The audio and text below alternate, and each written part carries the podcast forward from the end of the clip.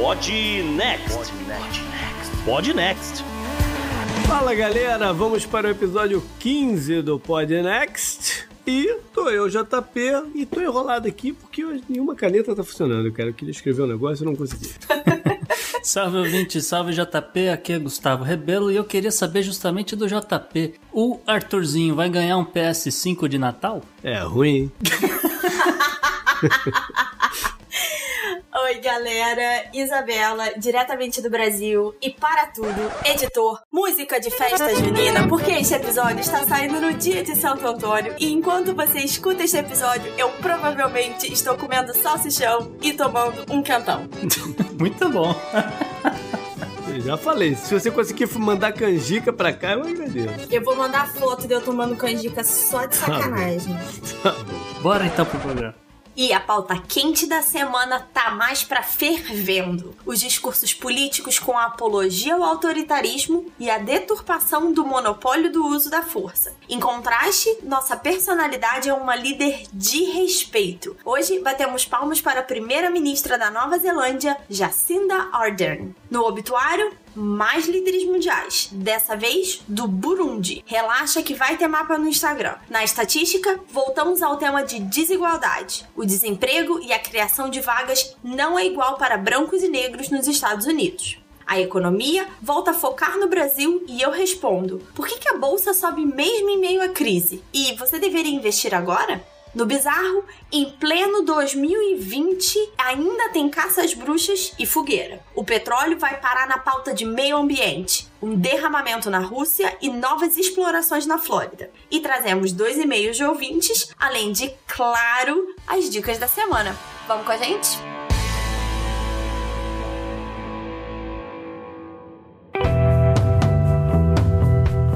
Assunto quente da semana. Bom, hoje a gente vai falar de um tema que é, é chato, é pesado, mas tem que ser comentado, né? Não é de agora, né?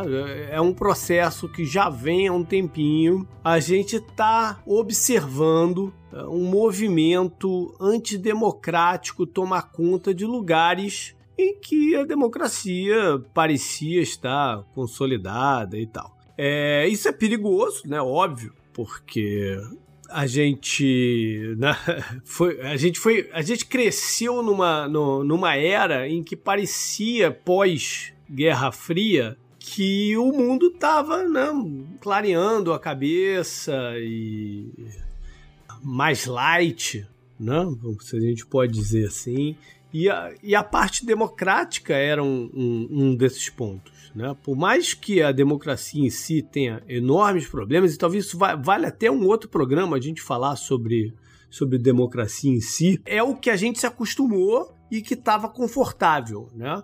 Mas. O Churchill já dizia, né, JP? Democracia é o sistema menos pior de todos, né? Porque não tem, não é nenhum sistema perfeito. É, é, é, cabe um programa sobre isso, cabe um programa sobre isso. Mas o, o, foco hoje é a gente mostrar o que que tá acontecendo, tomar ciência do que tá acontecendo. Tá muito claro, né, nos assuntos todos. O termo fascismo tomou uma facilidade de entrar na boca das pessoas. E o termo fascismo eu não gosto de ser usado para esse momento de agora, porque ele foi um período né, do, do, da história da humanidade. E o que a gente tem são vários, várias etapas e vários momentos do, do mundo em que o totalitarismo toma forma. O fascismo foi uma, uma forma de totalitarismo, como foi a monarquia absoluta, como foi vários outros né, negócios. O que a gente gente está vendo hoje é um desejo totalitário de muita gente. E aí a gente pode colocar Estados Unidos, pode colocar Brasil, é algo que já, tem ocorre, já vem ocorrendo há algum tempo na, na Turquia, né, com, com o Erdogan. A Rússia é um caso que talvez nunca tenha saído tanto do totalitarismo. Nunca, a, a democracia nunca se estabeleceu de verdade na Rússia, né, é um processo ainda muito cru. Mas a, a gente tá vendo na Hungria o, o Orbán, né, com, essa, com medidas assim. A Venezuela já há muito tempo, né, que é o mesmo barco de uma outra outra moeda. Mas enfim, acho que a gente tem que discutir isso aqui. É, JP, atitudes fascistoides, se alguém quiser argumentar esse tipo de coisa, não vai ser isso que a gente vai fazer agora. Mas há, há algumas atitudes fascistoides, mas aqui a gente vai tratar como o, do, o totalitarismo em seu total, vamos dizer assim. E o que a gente espera é, no final dessa discussão é que o ouvinte perceba que as atitudes totalitárias elas vêm de anos atrás, elas continuam e como uma bola de neve, a coisa só vai piorando, só vai aumentando, só vai piorando. Um detalhe que eu acho que é importante, uma ressalva que eu acho importante é o seguinte: os meninos estão falando de totalitarismo, eu gosto mais da palavra autoritarismo, e a gente vai trabalhar um pouco essa ideia, né, quando a gente chegar nas figuras, né, que a gente, que a gente gostaria de falar. Mas esse movimento, ele não é um movimento nem de esquerda nem de direita. Uhum. São, são conjuntos de práticas que ameaçam né, as instituições democráticas, mas que elas não têm uma característica ao contrário, por exemplo, do fascismo, que é muito mais identificado com a extrema-direita. E aí as pessoas falam assim, ah, mas poxa, como assim, né? Autoritarismo, é, a gente pensa muito mais porque os exemplos dos últimos, talvez, 100 anos sejam de regimes à direita. Mas eu gosto muito de pensar em Segunda Guerra, porque você tem, de um lado, os regimes autoritários do Hitler e do Mussolini, que são fascistas à direita, e você tem do lado dos aliados o Stalin, que, segundo muitos cálculos históricos, matou muito mais gente que o Hitler e era um regime extremamente autoritário. Então, extremos opostos do espectro, a gente não tá fazendo julgamento de valor de direita ou esquerda aqui, gente. A gente tá falando do movimento como um todo. Exatamente. É, mas o, o, que choca nesse momento é a gente ver lugares como o Brasil, Estados Unidos, de certa forma, e, e outros que pareciam. Os Estados Unidos tem uma democracia de muitos anos, mas o, o Brasil mais, mais recente, né, vinda da, da, da ditadura, mas que parecia que estava consolidada. E a gente tem visto movimentos de tentar uma quebra disso, ou pelo menos brincar com a ideia de uma quebra da estrutura, do tecido que, que, que se formou e, e para que, e que, que foi tanto foi lutado. Né? E isso é que choca. Nos Estados Unidos você tem aí o, o, o Trump envolvendo o, o, exército agora na, na, na questão de, de, resposta aos protestos. Se bem que hoje, a gente está gravando na quinta-feira, hoje teve uma declaração muito importante do, do general. O, o, o general, eu não sei qual é o, o, título que se dá aqui, mas é o, o general o cabeça. secretário, da... o Mark Spencer lá? Não, não, não, não, o general mesmo. O, secretário já tinha maior. falado. O que seria aqui no Brasil o de Estado Maior, é isso? É, exatamente. Ele veio falar que se arrependeu de ter participado daquela encenação toda lá, do Trump andando até a igreja e tal, não sei o quê. Essa foi uma declaração importante. Aliás, o Mark Milley. É, ele se arrependeu, né? E, e achou que ele ter participado uh, deu uma percepção para a população de que o, o, os militares estavam se envolvendo em assuntos domésticos e que não era a ideia dele. É, e essa foi uma declaração importante. Aqui no Brasil a gente tem um vai e vem, né? Porque o governo Bolsonaro tem laços com, com o exército pela própria patente do presidente, né? E, pela, é, pela e... quantidade de militares envolvidos no governo, né? Exatamente. Mas quando o tom foi subido, né, em relação um, uma intervenção militar, os militares logo tiraram, né, e, e, emitiram opiniões dizendo que não, que não existia essa ruptura democrática e tal. Então... É, mas o tom é diferente desse que eu tô falando do general americano de hoje, que falou que se arrependeu. Isso é, é, é, é uma declaração muito forte. As, do, as no Brasil foram, não, não tem nada disso, não sei, é muito diferente. Eu também acho que tem tom, uma né? diferença muito grande, JP, porque assim, falar de intervenção militar no Brasil é, na verdade, é reviver um capítulo histórico que não se tem nos Estados Unidos, né? Então, é, é, incomparável. Se o Trump faz uma, uma declaração dessa nos Estados Unidos, acho que ele é impeachmentado, né? Ao contrário de aqui no Brasil. Então, acho que faz uma diferença porque se, ah, não, não é, é eu, eu acho que é equivalente dentro da ca característica histórica dos países. Por isso é, que eu não, puxei não, mas eu digo assim, é se os caras fossem dar um golpe no Brasil, ninguém ia chegar e falar, ah, é, é, vamos, estamos pensando aqui em dar um golpe, né? Não, ninguém vai falar uma coisa dessa. É, é, ele é orgânico, ele vai acontecendo, né? Aos poucos, até tu falar, ih, rolou um golpe, né? No Brasil, eu acho que o que está acontecendo mais é uma tentativa de enfraquecer os outros poderes para que as atitudes autoritárias aconteçam mais fácil, né? Porque a estrutura, o sistema é montado para que o presidente issue É, o presidente tem a sua orientação política, né? Ele vai ter suas ideias, vai colocar suas ideias. Ele tem uma, uma, um poder forte por via decretos e tal, mas você tem os outros mecanismos, porque nem sempre o que o presidente está querendo é de fato o melhor para o país. Então tem que ter esses outros mecanismos para colocar em discussão as políticas e, a, e as decisões, né? Se todo mundo tiver de acordo, beleza. A ideia dos três poderes que nasce né, exatamente para contrapor o totalitarismo que a gente vê, isso nasce muito forte na pós-revolução francesa, né? Em que você derruba o rei que tinha essa ideia totalitarista e tal. E eu gosto muito dessa fala do JP de enfraquecer as outras instituições, uma tentativa é que eu não sei até que ponto aqui no Brasil ela está sendo bem sucedida, né? A gente tá vendo uma luta, né? Uma resistência dos outros poderes. Mas eu acho que tanto o Trump quanto o Bolsonaro tem um quê de Luiz XIV nas falas deles, né? De que o Estado sou eu. O Bolsonaro fala muito isso. Eu sou o presidente, eu vou fazer isso porque eu quero e eu sou o presidente. Como se essa figura do presidente fosse um rei. Que não é. Existem limites nesse cargo que são colocados, né? O presidente é o chefe do executivo e tem limites tanto no legislativo quanto no judiciário. Então, é para isso que eles existem. Diga Diga-se de passagem, segundo o plano dos Founding Fathers aqui nos Estados Unidos, a ideia da figura do presidente seria o, o, uma figura semelhante ao que é a rainha da Inglaterra para a Inglaterra hoje. A figura que tem lá sua importância diplomática, porém ela não apita no parlamento. Quem apita é o parlamento em si. Acontece que depois, com o passar dos anos, alguns presidentes nos Estados Unidos começaram a botar as manguinhas de fora e falaram não, o executivo existe e eu consigo fazer algumas coisas sim.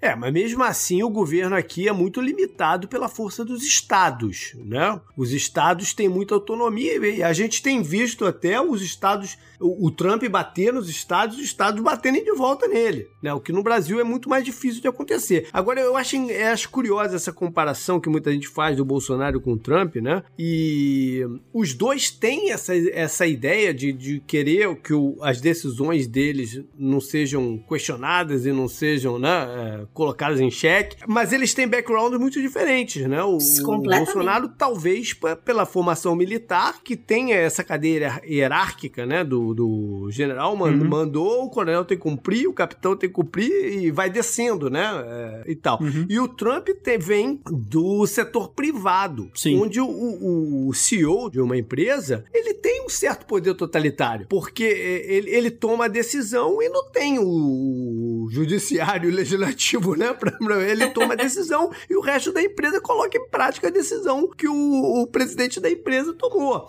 Quando muito, ele responde pros acionistas, né? É, pros acionistas. muito. Um board que é muito controlado, né? Então... É, Isso, é. Mas na vida pública, ele tem que negociar. E o Trump tem essa dificuldade, né? De negociar a decisão dele. Ele, ele acha que tomou a decisão, aquilo tem que ser. Né? É, os dois vêm de backgrounds diferentes, mas no, no final das contas, a dificuldade de se inserir como político na vida pública é a mesma, né? E nesse sentido, é até curioso, né? O presidente ele não tem esse poder todo, mas quem tem, por exemplo, um poder para agir dessa forma é o Pentágono. Tem uma certa autonomia para estar tá gerando informações de outros países, etc., através da central de inteligência e, e, e por aí vai. Agora, o, o presidente em si não, não consegue fazer isso eu ia, eu ia fazer um comentário. Hoje eu tava lendo uma, uma reportagem sobre o Trump que fala que o primeiro passo para a candidatura dele à presidência, na verdade, foi o sucesso do aprendiz, né? The Apprentice porque transformou ele numa figura de força, né, como um chefe de empresa e tal. E conta-se nos bastidores que assim como acontece na Casa Branca, os produtores meio que tinham que rebolar para fazer as loucuras que ele falava na hora funcionarem, né? Então, o pessoal fala muito isso na Casa Branca, que às vezes ele fala uma coisa e aí os assessores todos vão apagar um incêndio daquilo que ele falou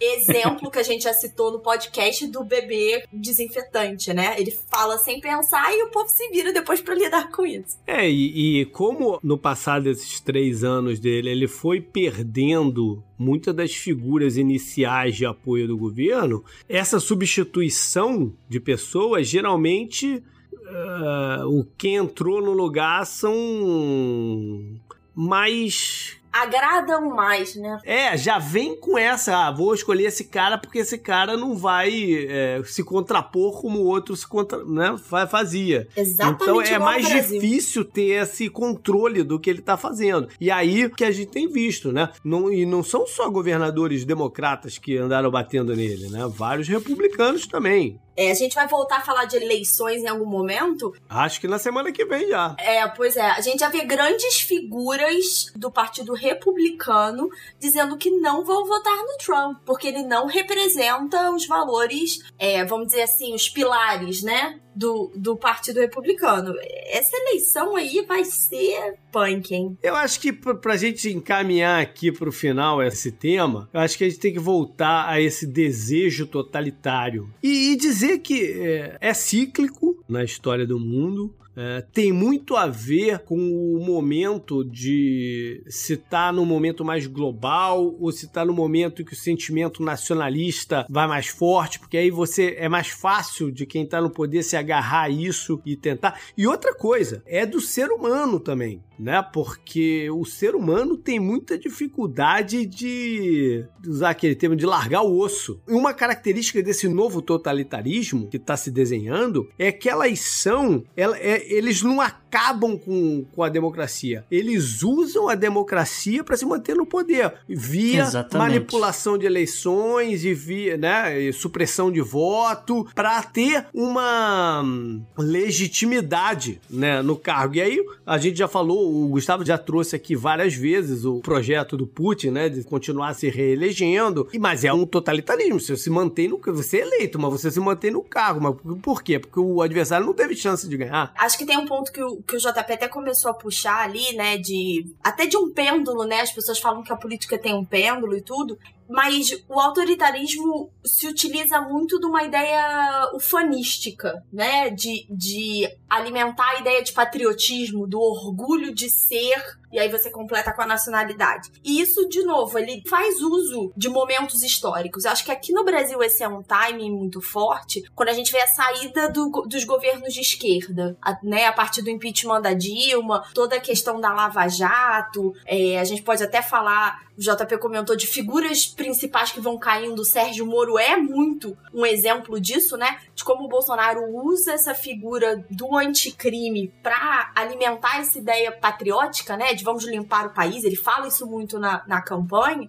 e não deixa de ser usar a onda histórica para promover fins autoritários. Agora que você levantou a bola do pacote de leis anticrime do ex-ministro Sérgio Moro, eu queria levantar algumas brechas de leis e coisas que acabaram acontecendo na história recente e que levam a alguns acontecimentos que a gente está vendo hoje. Então, por exemplo, em 1982, a Suprema Corte nos Estados Unidos julgou um caso muito famoso que é o Harlow versus Fitzgerald, que abriu um precedente dentro dessa Suprema Corte nos Estados Unidos, que é o, o a, a, coisa do common law, né? O, o que a Suprema Corte acaba decidindo acaba virando lei. É, uma, é um pouquinho diferente do que acontece no Brasil. E nesse caso específico, a, a, Suprema Corte decidiu que a necessidade de proteger funcionários do Estado que são obrigados a exercer com uma certa descrição a função do exercício vigoroso da autoridade oficial, e isso aí acabando levando para o que ficou definido como a imunidade qualitativa. É, qualificada. Qualificada, perdão. É, qualificada. qualificada. E o, o que isso significa? Significa que, por exemplo, um policial que conseguia apresentar os seguintes critérios: demonstrar que as, as responsabilidades, a posição atual dele tinha uma função sensível, né? E, e por conta disso ele, ele precisa ter uma certa imunidade para executar aquilo. A outra é que demonstrar que ele estava cumprindo a função por conta da posição dele, né? Então, respondendo, por exemplo, a uma autoridade que veio acima dele, no, nesse cargo dele, né? Com isso em mente, essa, essa imunidade qualificada, você tem coisas absurdas que aconteceram inclusive em 2020, que foi o caso da Breonna Taylor, é uma mulher, ela era paramédica, afrodescendente, em Louisville, no Kentucky. Ela foi assassinada pela polícia na casa do namorado. A polícia bateu na porta com aquele. É, que negócio de arrombar, né? Não sei o nome. Ariete. É tipo um ariete. Eles arrombaram a porta do, do, do, apartamento, invadiram lá. O namorado, no susto, falou: Estou sendo roubado. Alguma... Pegou a arma, sacou, apontou. Ele deu o primeiro disparo assim a esmo. O... A polícia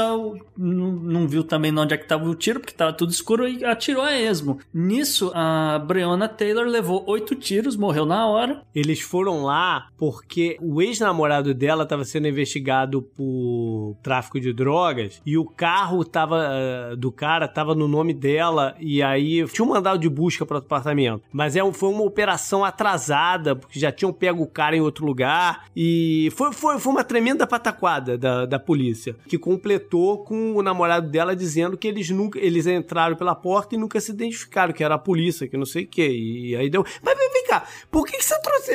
Você, você, você moveu do totalitarismo da institucional pro totalitarismo individual, é isso? É, porque né, são nessas brechas de lei que abre esses precedentes e aí o, o, o, acontece né, esse tipo de coisa. O Estado começa a agir de forma totalitária, mesmo o Estado sendo, vamos dizer, democrático de direito. Então, é com uma, uma decisão errada de um poder judiciário, de repente você tem um, uma situação dessa. O, o, policial vai lá e executou a pessoa. Mas você sabe que eles estão no Supremo discutindo essa questão da imunidade qualificada, né? Deve ter alguma, alguma decisão em breve sobre isso. Não, rolou inclusive, é, tem notícia essa semana, o a Associação de Atletas dos Estados Unidos, é, juntando né, toda a galera NFL, NBA, etc., eles conseguiram 1.400 assinaturas pedindo pelo fim desse tipo de imunidade, que, amarrando de novo com o pacote anticrime, isso aí nada mais é do que a ideia do excludente de ilicitude. Enfim, há vários exemplos de, né, como a gente falou, de, de outros presidentes e, e, e, outras figuras importantes nos governos recentes que bem que tentaram passar por cima do Congresso ou do, do seu poder legislativo, equivalente, etc. Infelizmente, acho que a gente não vai ter muito tempo para olhar cada caso, mas fica notário, é, não é só mencionar.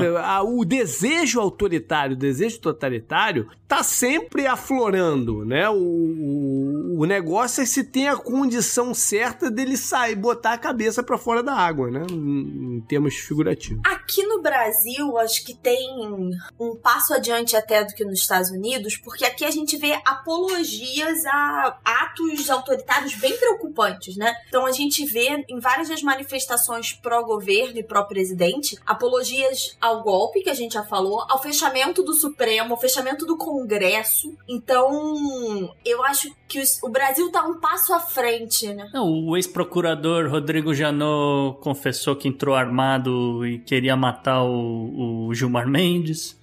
Então, assim, é, por exemplo, a gente tem visto fala de oficiais, do presidente, do vice, que não critica, o, obviamente, né, os movimentos a seu favor, mas diz que manifestações contra o governo são abuso, que as pessoas não deveriam estar na rua. Isso também é uma forma de cercear, por exemplo. A gente não chegou a falar muito, mas tanto Trump quanto o Bolsonaro atacam muito a imprensa, né? Vão muito. É, a gente falou isso contra... semana passada, né? É, atacar a imprensa faz parte desse processo aí, de não ter questionamento ao que faz. A imprensa não é um poder estabelecido. É o quarto poder, o, o quarto né, poder é, Mas o quarto poder é um poder abstrato, né? Não, Sim. não é um poder de fato. Mas faz parte do movimento de não se colocar as decisões sobre questionamento e serem barradas, né? É essa coisa da decisão passar e, e essa é a política e pronto, né? Não importa se está certo, se está errado, se é, se é do interesse comum ou não.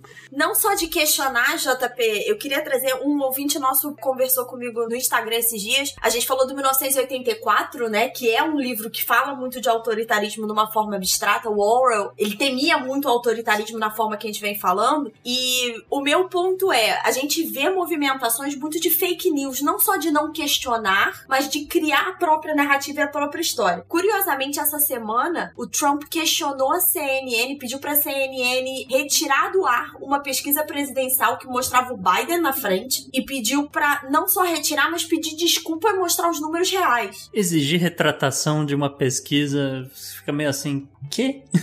É demais, é. assim. Beira o ridículo, mas eu acho que as pessoas às vezes não levam a sério. É tão ridículo às vezes que as pessoas falam: ah, poxa, olha isso. Eu vi isso muito acontecer aqui no Brasil no período de campanha do Bolsonaro. Ah, ele nunca vai agir nisso. Isso é só falácia. Poxa, mas aí a hora que a gente vê essas pessoas chegando ao poder, elas podem começar a agir e a gente não sabe onde vai parar. Como o JP falou, elas vão erodindo a estrutura democrática para que funcione da forma como elas achem melhor. Eu acho que assim, a, a conclusão desse papo todo sobre totalitarismo, sobre abusos de poder e é, no geral, é, ele só mostra a falta de, de diálogo, a falta de governabilidade de políticos, obviamente, que estão agindo na maior parte do tempo por interesses próprios, seja reeleição ou seja para favorecer alguém interessado, alguém do, do, algum lobista que colocou dinheiro na campanha dele, enfim, isso não importa muito. Acontece que isso vem de longa data, isso força o executivo a bater de frente com o legislativo, força a passar por cima do devido processo legal e acaba caindo no colo do judiciário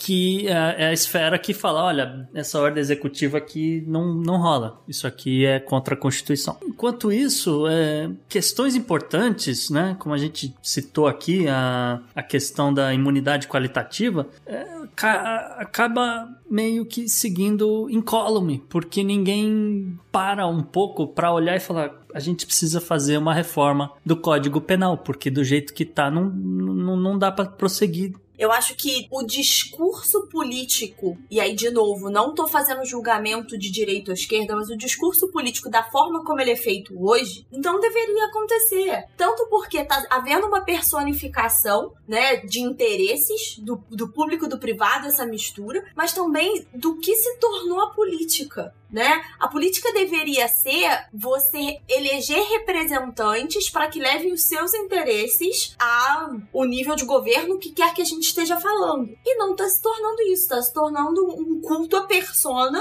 né? E um culto a ideologias que fogem completamente do controle para qualquer lado que você olhe. Independente do representante eleito, você espera que no mínimo eles conversem, sabe? Nem, não Nem existe isso. diálogo não existe. Com, com a oposição, não existe diálogo com ninguém. Se o, o ministro X eh, ele teve algum determinado momento afiliado ou trabalhou ou fez alguma coisa com o partido Y, ah, então esse cara não serve. É, pois é. Como é que trabalha? Como é que você resolve alguma coisa daí para frente? Não existe mais questão técnica, sabe? É tudo política. Mas continua se usando esse discurso, esses termos. De novo, uma flexibilização. Se cria a narrativa que se quer. E as pessoas não estão questionando isso. Não estão questionando as fake news, não estão questionando o discurso que está sendo colocado. É, virou um eu contra eles, que sempre foi, mas tão mais forte que essa questão toda autoritária e todos esses questionamentos que a gente levantou na pauta quente ficam em segundo plano. A gente, alguém precisa levantar esse debate e nós estamos fazendo isso aqui hoje.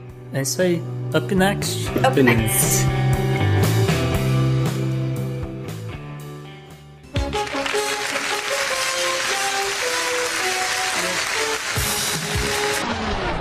Bela, você trouxe pra gente uma personalidade importante do mundo democrático de hoje. Exatamente. Um pouco para contrastar com o que a gente falou agora, né? Hoje, nossa personalidade de destaque é a primeira-ministra da Nova Zelândia, Jacinda Ardern. É, ela veio parar na nossa pauta hoje especificamente porque a Nova Zelândia não registra mais casos ativos de Covid-19. Então, o último caso teve alta na terça-feira, se eu não me engano. E foi um dos casos de sucesso do controle da Covid. A gente já falou que uma das vantagens é o isolamento geográfico né? Mas, só pra vocês terem noção, Nova Zelândia tem uma população de 5 milhões de habitantes, registrou 1.150 ca 1.154 casos confirmados e apenas 22 mortes. Se a gente comparar o estado do Amazonas, que tem pouco mais de 4 mil habitantes, aqui a gente teve 52 mil casos e 2.363 mortes. Além disso, ela é uma figura muito forte, né? Como o JP falou na área democrática, ela é muito exemplo de liderança, né? Algumas semanas semanas a gente teve. Ela estava no ar falando à nação sobre a questão do Covid. Houve um terremoto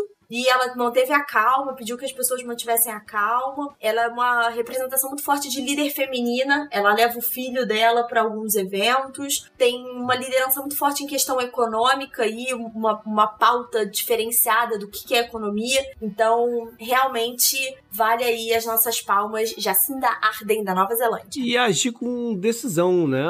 É, porque vale lembrar o caso que teve recente de um ou dois anos atrás, um cara que entrou na igreja lá e, e matou uma galera e tal. E rapidamente eles tomaram medidas de desarmamento na Nova Zelândia, tirar armas de assalto, né? Esses rifles que causam essa massificação das mortes, tirar da mão das pessoas, né? Então agiram muito rápido. É, sobre a Covid, a gente já falou algumas vezes que eles não dá para comparar a Nova Zelândia com outros países, como Brasil e Estados Unidos, porque não só pela questão geográfica, mas pelo perfil da população também, de comprometimento, né? De, de, nesses outros países eh, existe uma variação muito maior de culturas e de formas de pensar, enfim. Mas o, o papel dela é louvável. Né? É contrastante a forma como ela se dirige à nação se a gente compara com, como você falou, Brasil e Estados Unidos. Up, Up next. next. Up next.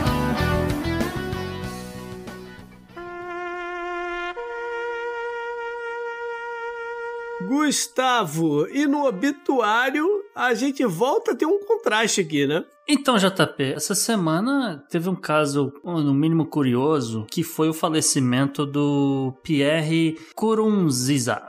Ele... eu achei que você não ia conseguir falar, eu não consegui. Eu também, falar. palmas. é, o Pierre, grande Pierre, ele foi presidente do Burundi desde 2005 e aconteceu dele ter falecido pouco mais de 20 dias depois das eleições que ocorreram esse ano. E perdeu a eleição, o partido dele é, rodou e, e um Agora não sei o nome do novo presidente eleito, mas o fato é que assim, ele faleceu, o diagnóstico disse que foi uma parada cardíaca, mas é, justamente uh, essa galera do, da oposição que, que vai assumir o poder estava dizendo: olha, não tem nada disso. Ele morreu, na verdade, de Covid-19 e a, o culpado disso tudo acaba sendo ele, que não adotou nenhum tipo de medida de proteção. O, o, o Burundi realmente não fez nada, não fez nenhum alerta para a população: olha temos uma doença assim assado, é, convém que você lave as mãos, convém que você use máscara, nada. O Burundi não fez absolutamente nada, exceção feita a pessoas vindo de fora do país, que, né, chegando ali no aeroporto, aquela coisa, tinham que ficar ali em observação por 14 dias, mas fora isso, nada. E aí você tem o possível caso de uma figura de autoridade, né, um, um presidente, o primeiro caso de um presidente falecendo por conta de Covid-19. Então, a gente vai observar esse caso e ver se confirma essa hipótese. Para você que não sabe onde é o Burundi, estará no Instagram nossa aula de geografia da semana. Boa. Up next. Up, Up next. next.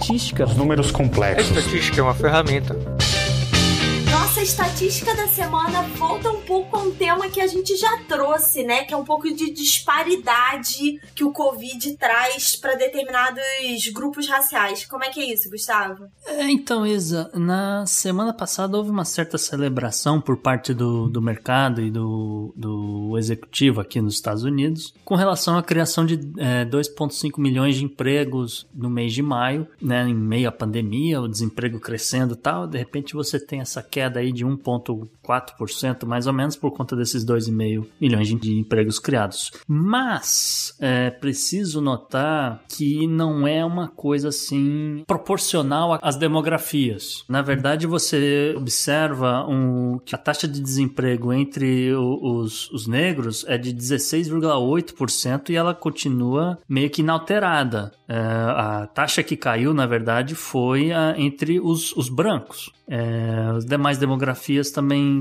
meio que permaneceram mais ou menos estáveis. E isso também é, pode ser, de certa forma, confirmado com é, um outro, outros dados que surgiram que são o, a queda do, do, do número de empregos em, algum, em alguns setores, né? É, então aqui foi observado que, por exemplo, uh, o setor de motoristas de aplicativo nos Estados Unidos houve uma queda de 91% do número de empregos, né? Comissário de bordo, né? Essas coisas, houve uma queda de 90%, né? Essa é uma notícia hoje que a Lufthansa vai demitir 22 mil pessoas. Né?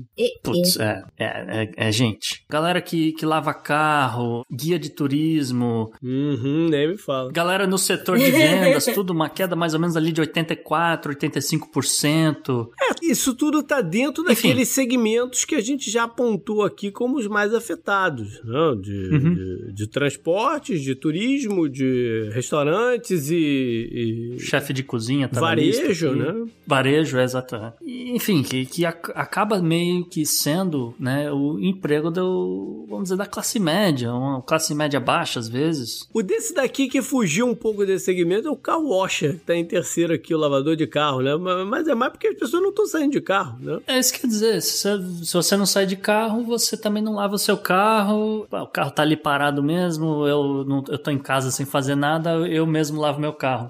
Não, aqui na Flórida chovendo todo dia, você nem precisa, na verdade. Pô, mas a chuva, a chuva deixa o carro todo, também todo. mas é, é isso aí. Up, Up next. next. Up next.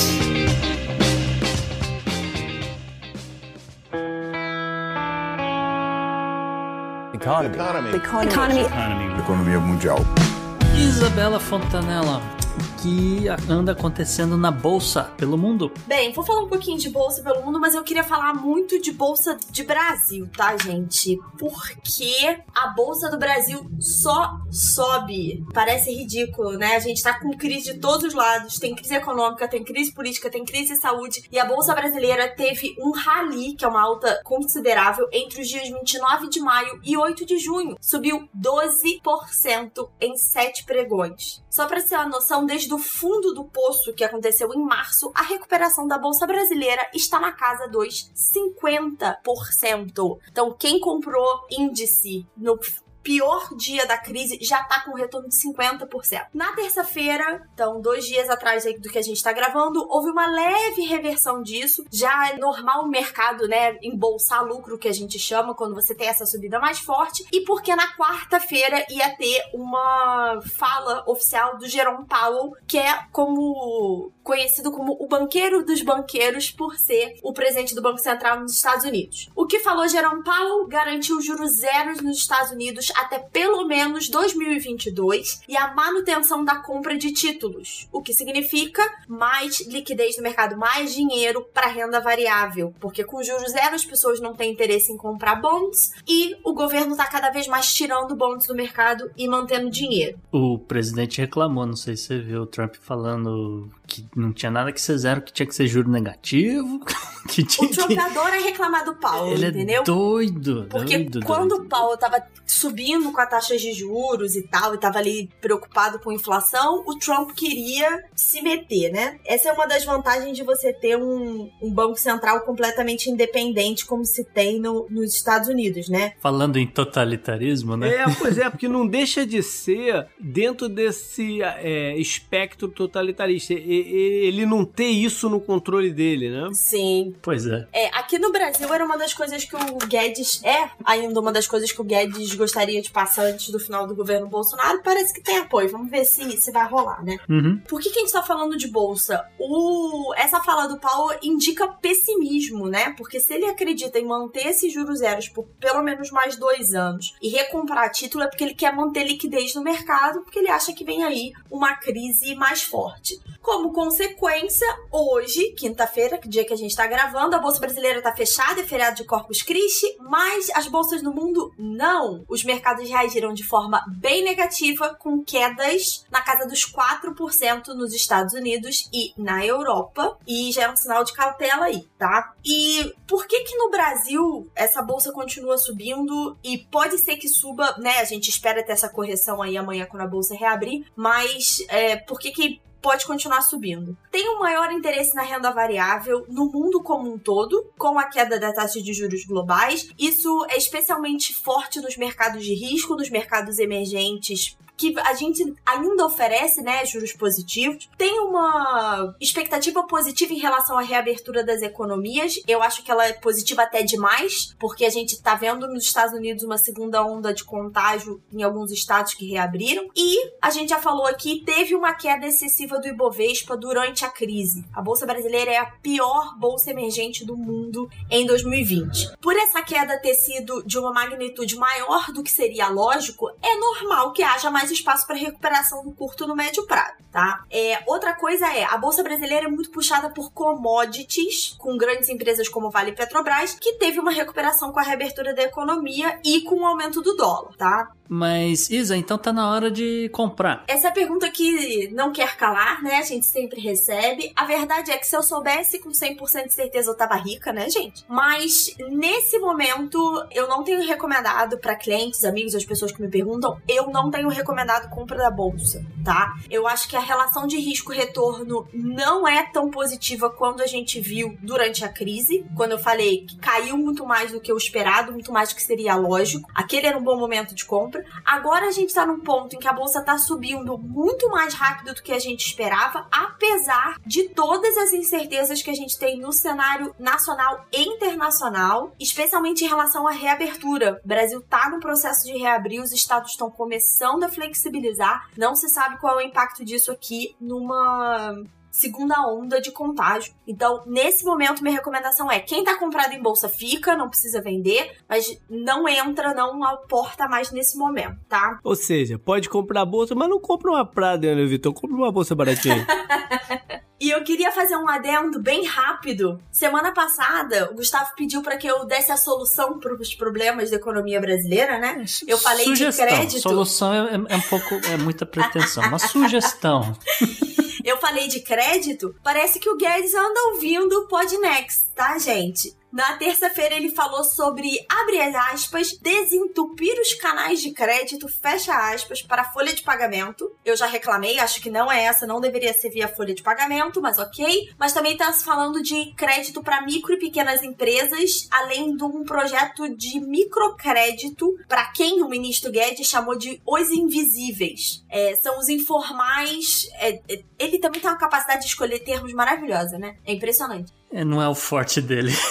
É, inclusive, o termo desentupir é um termo curioso dele ter usado, se, se ele usou essa palavra mesmo, porque dá a entender que, ah, ok, o dinheiro não chegou onde deveria chegar por questões técnicas, questões burocráticas, e não por uma decisão dos brancos de, de, de segurar o, o, dinheiro com eles, né? Você tira o foco dessa parte do banco. Ah, não, para que, que a gente vai dar? Vamos manter aqui. E coloca só na ineficiência de chegar lá. E as coisas não são separadas, né? Então, o crédito para folha de pagamento realmente entupiu, tá? Ele teve, teve oferta e só 20% foi usado. Então, o crédito de folha de pagamento realmente teve disponível. Esse outro de micro e pequenas é que realmente não saiu e que é, os bancos deram uma, uma segurada, tá? É, eu queria falar um pouquinho desses invisíveis, é, é, prometo que é bem rápido. Eles estão sendo chamados de invisíveis porque o governo não tinha muita ciência do tamanho. São pessoas que não estavam registradas no mercado formal, não apareciam nos dados de emprego porque não estavam ativamente procurando emprego e muitos deles não estavam registrados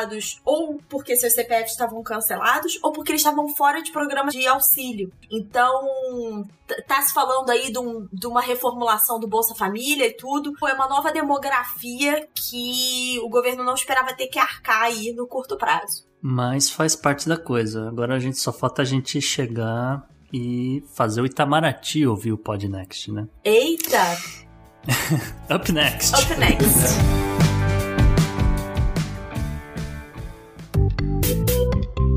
Our enemies are innovative and resourceful, and so are we. They never stop thinking about new ways to harm our country and our people, and neither do we. You can actually see Russia from land here in Alaska. E JP, mais uma semana de muita concorrência aí no destaque bizarro. É que felizmente a gente não dá pauta pra maluco, né? Que resolve criar zona autônoma em Seattle, né? Mas, dito isso. É, passou. Que é o destaque. Passou por autoridade brasileira brincando de geografia também, mas enfim. A, a, a gente trouxe um caso que, mais do que bizarro, é triste, né? que foi o, uma execução de um sujeito, um, um curandeiro maia lá na, na, Guatemala, chamado Domingos Chokche. Ele era um herbalista, você, a gente pode usar esse termo, e foi atacado por um grupo de pessoas que estavam acusando ele de, além de bruxaria, acusando ele também da morte de um, de um cara lá. E que foi absurdo, porque o cara morreu alguns dias antes num hospital. Não teve, o sujeito não teve nada a ver com a morte do cara. Né? E, mas uhum. pegaram, torturaram, bateram nele durante horas e, para finalizar, tocaram fogo no cara vivo ainda. Ah, 2020, cara. É, 2020 é. tá Ou punk. tocaram fogo no, na bruxa, vamos dizer assim, em 2020, né? E o sujeito, pelo que a gente leu, é, era um cara da paz, né? E que é, colaborou até com alguns estudos sobre biodiversidade, feitos por uma universidade da Inglaterra e tal. O pessoal da Inglaterra que lidou com ele é, lamentou muito a morte do, do, do, ser humano, né? Não, não, não da história, mas do cara próprio mesmo, né? Pelo, pelo que ele era. Porque aparentemente ele, ele realmente contribuía muito com a faculdade de farmacologia tal, dizendo, ah, eu uso esse negócio aqui, parece que funciona, vocês querem estudar aí, dar uma olhada e tal. Então ele tinha um pouco esse esse collab entre ele e a. Acho que é o University College of London. E não deixa de valer a pena só fazer uma junção, né? Em, te, em tempos de que a gente tem batido tanto também na, na estrutura policial, deixar a população também né, tomar conta das coisas não parece ser uma boa ideia, né? Anarquia não é a solução, né? Ah, up next. Up next. Up next. Pela união dos seus poderes, eu sou o Capitão Planeta! Vai, Planeta! Para as notícias de meio ambiente, temos algumas novamente, né, voltadas aí pro, pro óleo. Isso, JP. São duas breves notícias. A primeira vem da Rússia. Ao menos 20 mil toneladas de óleo diesel vazaram de uma usina termoelétrica para um lago no Ártico, segundo o governador da região de Krasnoyarsk, o Alexander Us, disse na terça-feira. Trabalhadores de emergência acabaram né, fazendo aquele esquema, eles lançam barreiras para tentar impedir que o, combustível se espalhe, que ele saia do lago, o rio afluente ali, que é o Ambarnaya, mas não deu muito certo não. E o derramamento prosseguiu, né, rio abaixo. O combustível acabou vazando depois que um tanque de armazenamento da usina hidrelétrica em Norilsk, Norilsk é, acabou colapsando. Vocês estão testando meus, minhas habilidades linguísticas hoje, tá? Beleza. Enfim, os investigadores disseram que o derretimento do permafrost provavelmente foi a causa do acidente. É, o, a gente tem que levar em conta, cara. Eu vou dar uma orelhada aqui violenta, né? Mas eu imagino que essas usinas na Rússia estejam meio que sucateadas, no mínimo obsoletas. E aí, cara, eu não quero ser pessimista, mas eu acho que a gente vai continuar ouvindo esse tipo de notícia. Né? A gente teve aquela uhum. lá no, no, Equador, que a gente trouxe há pouco tempo, né? E vou te falar, aqui nos Estados Unidos elas estão obsoletas também, né? Inclusive as nucleares. Eu vi uma matéria muito, muito dá um cagaço danado o, o com as tuas usinas nucleares estão tão antigas e, e sem fiscalizações devidas, mas enfim, isso é outro assunto também. Mas é, eu acho que a gente vai continuar a ouvir esse tipo de notícia, infelizmente. Infelizmente, é. O, o diretor da, da usina foi formalmente acusado na né, segunda-feira de violar os regulamentos, as regulamentações ambientais da Rússia e é, nessa brincadeira ele pode pegar até cinco anos de prisão. Na Sibéria? Ele já aparentemente já tá lá, né? Então acho que facilita. Né, tem um gulag ali perto, alguma coisa assim. Na sacanagem. Agora, falando em combustível, JP, tem um caso aqui curioso, justamente aqui na Flórida. Pouca gente sabe, né? Mas o estado da Flórida ele tá sentado no maior aquífero da América do Norte e também numa das maiores reservas de, de petróleo ainda não exploradas nos Estados Unidos. Não brinca. É, A gente tá rico. Não, mentira. Eles é, calculam que tenham ao menos 3,6 bilhões de barris de, de petróleo que podem ser extraídos em alto mar, além de 325 trilhões de litros de gás natural. Eu cavando o chão aqui só sai cobra, sapo, não sai petróleo, não. é, tem que ser em alto mar, né? Enfim, acontece que o governo Trump está se preparando para abrir a, vamos dizer, a porta para a exploração é, desse petróleo, desse gás natural já tem um tempinho, mas a parte de liberar a execução, começar a perfuração, etc., eles meio que resolveram que vão esperar terminar o ciclo eleitoral. É na parte do Golfo do México, né? É, na parte do Golfo do México, justamente. Né? O, o Alabama ali tem uma pontinha ali no, no Golfo do México, eles têm refinarias, eles têm perfuração ali e tudo tal. Mas quem tem uma grande área ali para ser explorada acaba sendo a Flórida, a gente ali na área ali de Panama City e tal. A ideia deles é esperar passar o ciclo eleitoral para justamente não, não desagradar a população que está sempre preocupada com a indústria de turismo, né? Principalmente quem está ali no Golfo. É, porque aquelas praias ali do, do, do Golfo da Flórida são muito procuradas. E, enfim, como falado, a perfuração no Golfo meio que vai cumprir essa meta de de algumas empresas de energia, né, de estar tá explorando esse petróleo e é, ainda mais agora, né, como a gente falou, o governo finalmente finalizou a flexibilização das, das regulamentações para perfuração que haviam, é, vamos dizer, as regulamentações que haviam sido implementadas durante o governo Obama. E esse plano também inclui a expansão de perfurações no polo californiano. Up next. Up next. Up next. Anote no seu calendário. JP, então, o que você tem na agenda dessa semana? Bom, primeiro falar que o Mr. Donald Trump vai recomeçar seus comícios, né? Vamos ver no que vai dar essa aglomeração de gente aí que ele promete fazer a partir do dia 19 de junho em Oklahoma. É, hoje já saiu meio que uma informação de que quem for aos comícios vai ter que assinar um termo de responsabilização. É, você não, você não pode processar o Partido Republicano se você pegar Covid num, num comício. Ai, gente, tem que ir. Puxando para o lado histórico, em junho 14 de 1777, o Congresso americano adota a bandeira, né, que é, ficou conhecida como Stars and Stripes, a bandeira dos Estados Unidos, que tem as listas é, em branco e vermelho e os estados caracterizados com estrelinhas no topo, né? A gente falou muito de totalitarismo e nacionalismo, a bandeira é um símbolo muito importante do nacionalismo. E a bandeira americana, a reverência à bandeira americana é forte demais, né? Ao hino também, né? É, não. JP, só de, de curiosidade, né? A, sim, a bandeira foi aprovada em 14 de junho, né? né, né? Mas é, menos de dois meses depois ela já estava sendo usada em batalha, né? Quer dizer, você está falando aí de um símbolo nacionalista, uhum. uma coisa. É, né? é tá, importante. Tá aí o exemplo. Uhum. E em junho 14 também, só que de 1982, tem fim a Guerra das Malvinas, ou das Falklands, né? entre a Inglaterra, o Reino Unido e a Argentina, em disputa do controle das ilhas Falkland, que os argentinos ficam bravos até hoje. Eu era menino, né? Foi a primeira guerra, assim, que eu me envolvi, né? E dava um, aquele cagaço de vai ter outra guerra mundial, não sei o que lá. É, é. Foi, foi, foi tenso pra, pro, pro JP criança a guerra das Tá entregando a idade, hein, JP? É, eu, eu não escondo a idade, não. Não escondo a idade, não.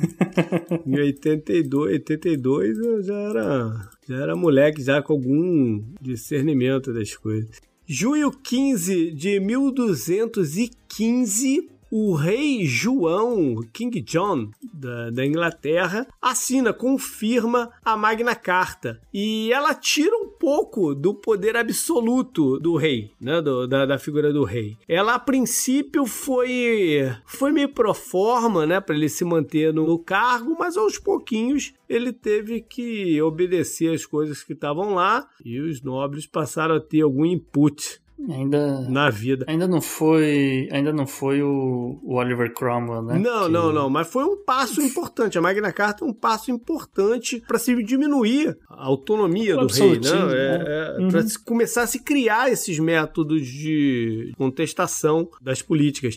E só, só mencionar que eu, eu participei de um Nerdcast há pouco tempo sobre filmes e tal. E por acaso eu me vi lendo sobre o King John, fiquei um tempo, cara. Acabou que eu esqueci, eu, eu abandonei o resto da pauta inteira, fiquei, fiquei lendo sobre o King John, uma história fascinante, da figura que a gente tem mais na mente quando lembra do Robin Hood. Quem puder, visite a British Library para ver a cópia que eles têm da Magna Carta. É muito maneiro. Também em junho 15 de 1964, o presidente americano Lyndon Johnson decidiu por não reivindicar no Congresso o direito do presidente fazer uma declaração de guerra né? porque tinham se entendido que o Congresso deveria aprovar os Estados Unidos ir para a guerra. Ele decidiu não trazer isso para o Poder Executivo, manter como é que está. Mais um passo importante aí né? nessa coisa das instituições e de uma figura só não ter o poder total. E também em 1964, mas no dia seguinte, junho 16,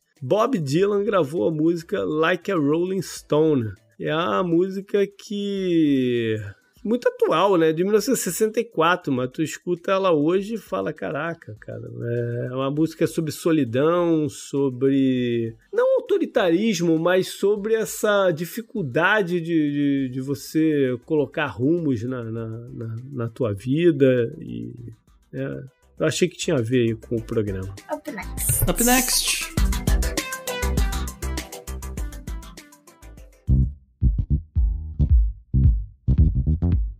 Mensagem. Mensagem. Então, vamos falar de e-mails. É, a gente continua recomendando que as pessoas continuem mandando e-mails pra gente se eles quiserem ser lidas. É, essa semana a gente tem mais dois e-mails. É verdade. E o primeiro é de um leitor lá do 10 Jardas de muito tempo. Aqui, eu tô reconhecendo bem, o nome dele é o Bruno Avelar que man, parabenizou a gente pelo podcast, que já entrou na lista dele, assim como o, o, o 10 Jardas, o Netcast, o, ele já sacava o Gustavo lá das participações do Xadrez Verbais, prest, começou a prestar atenção na Isabela lá do, do, no, no SciCast, depois de ouvir o Podnext, e ele falando aqui que se mudou pra Flórida, não, mas ele agora mora em San Diego. Uhum. Fez ele muito bem na troca. É, e deixou aí a, condição de Florida Man pra gente. Legal, bacana, Bruno. Valeu. Isso. E aí a gente também tem outro e-mail. Isa, lê você. É, esse outro e-mail é do David, de 19 anos, de São Paulo. Ele disse que descobriu o Podnext no episódio 10, conheceu no Twitter e o JP o apresentou para esse nosso mundo. E ele sempre gostou de política internacional, então tá curtindo aí, fala com a gente. E ele deu algumas sugestões aí de pauta, falar sobre zonas de conflito desse momento, falar de Ucrânia, Síria, outras coisas que estão acontecendo aí. A gente tá monitorando a situação da Líbia, porque qualquer dia aquilo lá pode virar pauta quente. E ele também sugere algumas pessoas, alguns convidados, como o Marco Gomes, que já foi pro Oriente Médio. Ele sugere o Tucano, que já apareceu aqui, nada impede de vir trazer hambúrgueres pra gente de novo. E ele deseja mais sucessos a todos e que o Podnext fique mais famoso. E para você, Davi, que está aqui no seu e-mail, vamos todos falar juntos. Up next.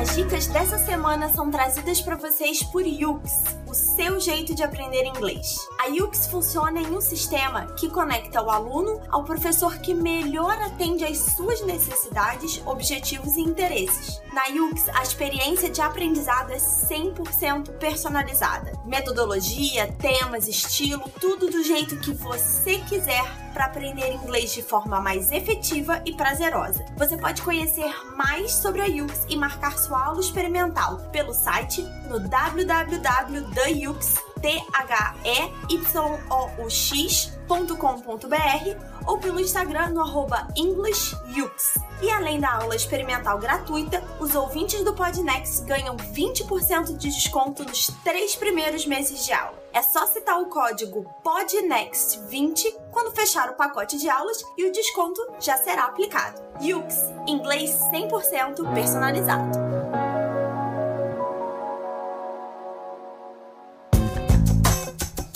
Esse eu recomendo para você.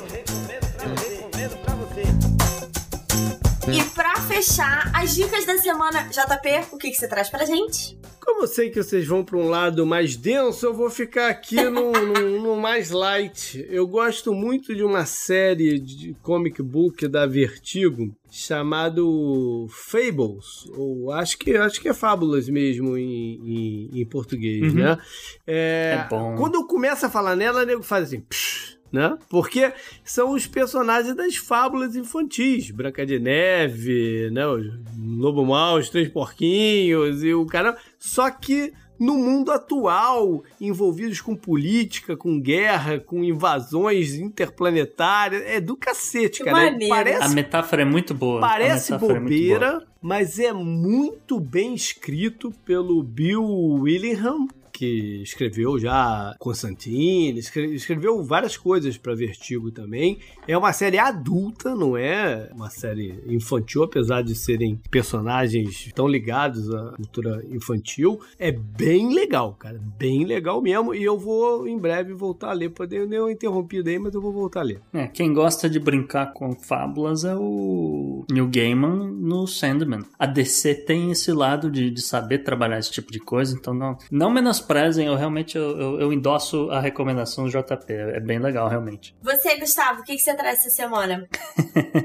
Não, então, é, eu andei pensando, Isa, que a gente tava muito se falando, ai, tá tudo tão parecido com 1984, mas tem uns 10 dias mais ou menos que eu andei pensando, acho que a, a realidade agora mudou um pouco. A gente tá, a gente saiu de utopia, a gente saiu de 1984 e a gente entrou em é, Fahrenheit 451. Então a minha recomendação, é, até pelos oito anos aí do recentemente né, completados o, o, falecimento do Ray Bradbury, eu recomendo então Fahrenheit 451. Tem filmes, tem tem o livro obviamente, mas que eu acho que tem tudo a ver com essa ideia de derrubar estátuas, de, de eliminar aquilo que desagrada algumas pessoas e, vamos dizer, condensar tudo num, num fogo, né? Queimar tudo, destruir tudo e porque o fogo é luminoso, o fogo é limpo. E você, Bela, o que, que você manda? É, a gente acabou, acabei citando só de leve minha grande referência histórica, que é o Churchill, mas ele tem cada frase maravilhosa sobre democracia, tem cada frase maravilhosa sobre o autoritarismo do Hitler. Então, em homenagem a essa pauta quente e essas figuras aí de Segunda Guerra, eu recomendo esse livro que chama Os Três Grandes, do Jonathan Fenby, e basicamente ele conta como era o relacionamento entre Roosevelt, Churchill e Stalin na construção da aliança que ganha a Segunda Guerra e como é que eles basicamente constroem essa ordem mundial pós-Segunda Guerra que a gente vive até hoje. Muitas das coisas que eles pensaram em 42, 3 e 4. Lembrando que Churchill nunca disse que os fascistas do futuro se chamariam a si mesmos de antifascistas. então, beleza, galera. Foi isso. Valeu estar aqui conosco, que você sabe, né? Qualquer crítica, sugestão, comentário, os e-mails aí que a gente leu, mande para o contato arroba opodnex.com e troca uma ideia com a gente também nas outras mídias, no Instagram e no Twitter. Pode ser até no nosso pessoal, tem o JP Underline Miguel, tem o Gustavo no arroba gu, underline rebel e... Comigo no arroba Bela Fontanella, tudo com dois L's e para falar direto com o podcast no arroba o podnext, tanto no Twitter quanto no Instagram. Legal, valeu. Valeu, gente. Abração. Tchau, gente. Até semana que vem.